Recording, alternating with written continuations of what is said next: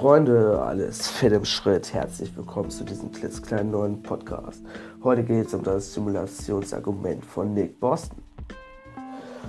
Okay, erstmal die Frage, was ist eine Simulation? Eine Simulation könnte man sich so vorstellen wie das Spiel Sims. Im Spiel Sims gibt es Mikromännchen, also wer das Spiel kennt, da gibt es so kleine Menschen und die leben in einer Welt. Und für diese Sims ist diese Welt real. Nur dass jetzt halt, während wir jetzt sozusagen die Sims, würden wir nicht durch Menschen, sondern durch einen Algorithmus gesteuert werden und deshalb könnten wir auch eigenständig denken. Und das ist nicht mal so unwahrscheinlich, dass wir in einer Simulation leben, denn es ist so, stellt euch vor, früher, vor einigen tausend Jahren, standen zwei Männer an einem Berg, also an einer leichten ja, einem Berg, ja. Und da lagen zwei Steine. Der eine war eckig, der andere war rund. Der eine wirft den eckigen Stein runter. Er rollt nicht bis ganz nach unten. Er regt sich auf. Der andere nimmt den runden Stein. Er rollt, rollt, rollt, rollt, rollt, weiter, weiter, weiter. Und das Rad war erfunden. Ja, da hat man sich gedacht, Digga, das sind echt schon kluge Köpfe. Waren sie auch eigentlich, aber ja, Digga. Dann wurde das Morsegerät erfunden. Das war schon echt was krasses. Also, Flex, äh, Grüße gehen raus an den, der das erfunden hat. Äh, und man hat gedacht, ey, so was krasses wird es nie wieder geben.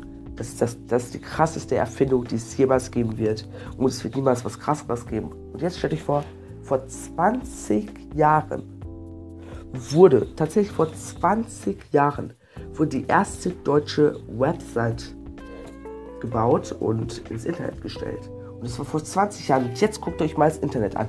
Wie viele Milliarden, aber Millionen Websites es jetzt gibt. Und dann wurde auch das Handy erfunden und so. Also deswegen, diese, von diesem Rad hat sich diese Zeit so weit verändert, dass es heutzutage das World Web Web gibt und das ist halt sozusagen fast eine, schon eine zweite Welt.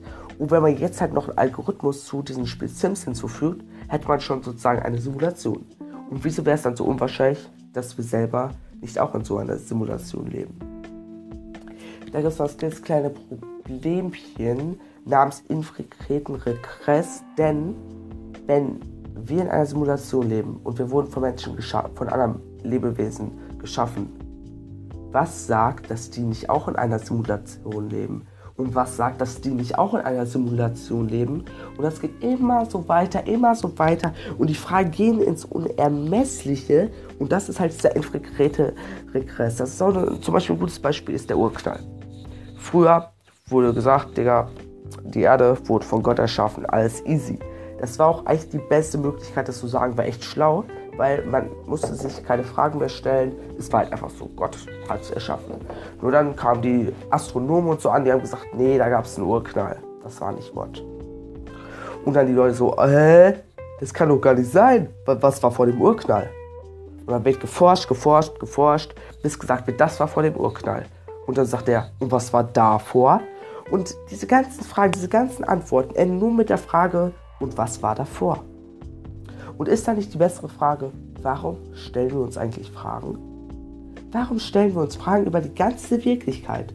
Und dass wir uns Fragen über die ganze Wirklichkeit stellen, ist nicht mal so ungewöhnlich. Denn schon ganz, ganz früher gab es die rationalistische Physiologie, wo gefragt wurde, wer bin ich und bin ich überhaupt? Und dort kommt der berühmte Franzose René Descher äh, mit seinem Satz, ich denke, also bin ich dran. Weil der hat das schon gut auf den Punkt gebracht. Er kann denken, deshalb ist er. Und die Tatsache, dass wir denken können, die kann uns nicht täuschen. Die Sinne können uns täuschen, aber nicht die Tatsache, dass wir denken können. Das kann uns niemand verneinen. Wir können denken. Jetzt ist die Frage, wieso denken wir über sowas nach wie was war am Anfang? Wieso denken wir darüber nach? Weil es gibt ja sozusagen keinen Anfang, wie der infinite Regress sagt. Also jetzt gibt es zum Beispiel Tiere, gibt es ja auch, die denken nicht über sowas nach. Die nehmen es einfach hin, wie es ist, fertig. Aber jetzt denkt man sich so, hä, wieso macht das Gehirn das? Und vielleicht macht es ja dem Gehirn Spaß, sich solche Fragen zu stellen. Zum Beispiel sagte einst Immanuel Kanti, äh, äh, in der Vorrede der Kritik der reinen Vernunft sagte er oder er schrieb er, dass unsere Vernunft Fragen stellen kann, von der sie von vornherein weiß, dass sie darauf keine Antwort bekommen wird. Und deshalb kommen wir halt niemals an eine Antwort. Wir können auch gar nicht an eine Antwort kommen. Und wir können auch nicht wissen, ob wir in einer Simulation leben, auch wenn dies sehr wahrscheinlich ist. Bis dann. Flex ging raus, abonniert diesem Podcast, je nachdem, über welchen Streaming-Dienst ihr hört. Ja, und dann bis dann, Glocke an, Ehrenmann.